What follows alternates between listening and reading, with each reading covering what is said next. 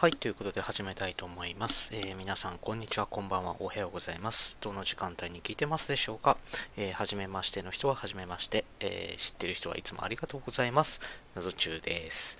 えー、っと、前回の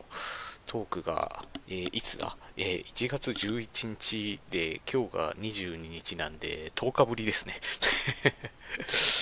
というか、ラジオトーク、今、すごく、あの、あれですよね、あの、あの、ライブの方に力を入れていて、今、すごくライブチャレンジっていうのを、で今日からだから第3弾が始まったみたいなんですけど、ね、僕もだから第2弾の、第1弾と第2弾のライブ、あ、第1弾はまああれだけど、第2弾のやつは自分は、ん？ちょっと待ってよ。えー、第1弾、あの、一応、あの、あれですよね。何回か企画があって、こういう時のためにちゃんとね、調べておけっていう話なんですが えっと、えー、ライブチャレンジですね。えーと、ライブを応援で、第1弾は延長チケット3枚で、それはもらったんですよね。で、第2弾も、えーと、昨日までだったのか、1月21日なんでね。で、えっ、ー、と、これも延長チケット3枚もらえるよと。で僕も何回かライブの方配信させてもらって、えっ、ー、と、いろんな人来ていただいて、本当ありがとうございました。えー、ライブはライブの楽しさがあるんですけど、うん。ただ、やっぱりそのラジオトークのいいところというか、トークの問題ですよね。それこそ ライブを30分話すと、それでね、喋るのが満足されちゃうんだよねみたいなのを誰かトークで撮ってた人がいたんですが、えーとまあ、トークに関してそれこそどういう立ち位置で言ったらいいのかななんてのを僕思っていたんですけど。トークに関してはまああれですねと今のところ自分の中では残しといた方がこれはいいなというものは特に残したいなだから前回撮ったやつですねそのあの後輩と話したあの話だったりあこれはちょっと今自分の心に刺さったぞっていうようなやつはできるだけ残すようにはしたいなと思ってるんですけどね。ただなかなか 時間が、あのー、取れなくてそれこそ10日ぐらい空いちゃったんですけど。でそのトークのあの、そう、トークじゃないや、ライブをしていた中で、僕がちらっと話したんですけど、あの、トークに、その、リトーク機能というのが僕は欲しいぞという話を したんですよ。で、これ何かっていうと、あの、要はそのツイッターの引用リツイートってあるじゃないですか。例えば A さんっていう人が、まあ、僕が好きなその仮面ライダーとかスーパー戦隊とかそういう話を、ね、A さんが例えばじゃああの今やってる、えー、キラメージャーが大好きなんですよみたいなトークを取っていたとしてじゃあそのトークを聞いた僕がじゃあそのトークに対して聞きましたよっていうトークをした時に、えー、相手に通知がいくという風な機能があったらいいんじゃないかなと思ったんですよね。そしたら、そのライブ、あ、ライブじゃない。てかもうライブとトークがごっちゃになってますね。えっ、ー、と、トークならではの機能というか、トークに残す意味が出てくるような気がするんですよね。うん。だから、えーと、アーカイブとしてこうトークがこう積み重なっていくと思うんですけど例えばその積み重なったトークの中の1個のトークを聞いて、まあ、どっかの誰かに刺さってでその人があのそのトークについてのトークをした場合 合ってるよな。合ってますよね。その、えー、例えば A さんが話した、えーと、スーパー戦隊のトークをした場合に僕が謎中が、えー、A さんのそのスーパー戦隊トークを聞いたんですよみたいなのをまたトークで収録すると、うん、そうすると,、えーとトークがアーカイブされていること情報があのね、積み重なっていくことの価値が出てくるんじゃないかな、なんてことを思ったりしましたね。うんだから今ほら、あの、ボタンがあるじゃないですか。あの、ネギと、なんだっけ、ニコちゃんマークとハートとね。で、その下になんかあの、お便りを送るみたいなのがあると思うんですけど、で、あとギフトを送るか、のボタンがあると思うんですけど、あの、お便り、現時点ではラジオトークはあのお便りを送っ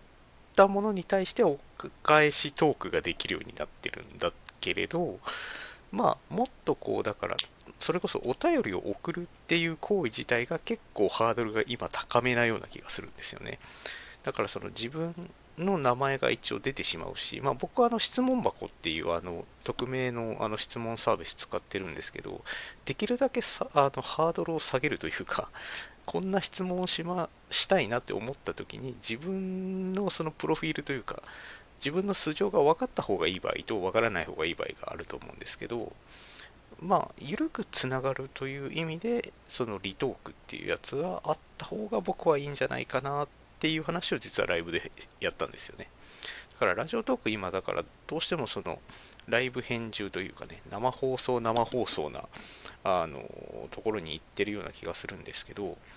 あのそれはそれこそ他のアプリではあの十分されているというか、むしろそれが、まあその、あれですよね、運営さんのその、あの、まあぶっちゃけ銭の問題というか、お金の問題があるとは思うんですけど、うん、で、実際多分ライブの方が、そのお金の動きが活発になりやすいっていうのがね、あるとは思うんですけど、ラジオトークという、えーと、アプリの名称がついているからには、そのトークの部分にもう少しこう注目が当たってもいいんじゃないかななんて思いました。で、そのライブとトークの関係性なんですけど、やっぱりそのトークを貯めておくこと、その自分という人となりをし、まあ、そのどういう使い方をするかはその人それぞれなんだけど、僕の場合は例えばそのライブをした時に、今年って面白いなって、えー、まあ、思ってもらえて、じゃあこの人ってどんな話してるんだろうなっていう時に、まあトーク、ね、今まであの撮ったトークのところに行った時に、えー、またその人の人となりがもっと深く知れるような、そういうトークがこう積み重ねられてたらいいなとは思ってるんですけどね。なかなかこれが難しいんですけど、うん。難しいからこそ、まあやってみたいな、なんてことを思っています。うんこれ結構いい機能だと思うんですよ。だからその、他のライブサービス、ね、某スプーンだったり、某スタンド FM ございますが ございますが やはり、あのー、ラジオトークならではの機能というか、ゆるくつながれる、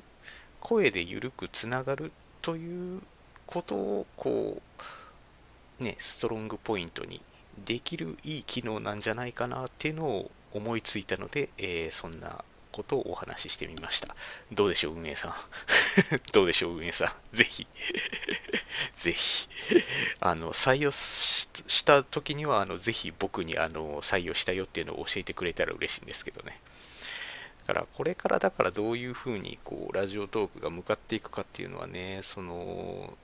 すごいこう可能性を感じるところだし楽しみなところなのでうんもっとこう、ラジオトークならではの機能が増えていったらいいなというね、まあ、コラボライブ機能と、えっ、ー、と、なんだろう、ライブのアーカイブ機能は、まあ、あった方がいいよねって、これ何回も多分、これ前回の放送でも言ったような気するんですけど、前回というかあれですね、ラジオトークいいよねっていう話を、あの、それこそトークで撮った時があったんですけど、その時にも言ったんですけどね。から、あのその時言ってたのが、それこそ、あの、あれですね、あの、コミュニティ機能があった方がいいかもっていうことを言ってたんですけど、コミュニティ機能をもし仮についた場合に、あの要は仲間内というか、内輪、内輪になっていく、内輪グループで固まってしまうっていうのがどうしても出てくると思うので、まあ、それがいい時もあるんですけどね、うちはネタで盛り上がるの、ワイワイするのが楽しかったりするので、それもわかるんですけど、やっぱりこう、新しい地というか、こう、いろんな人が入ってきやすい、そして緩くつながりやすいみたいなのがあったらいいんじゃないかな、なんて思いました。はい。ということで、えー、今回のお話はリトーク機能あったらいいんじゃないの？というお話でございました。えー、ぜひ、えー、何回も言いますが、ぜひ運営さんよろしくお願いします。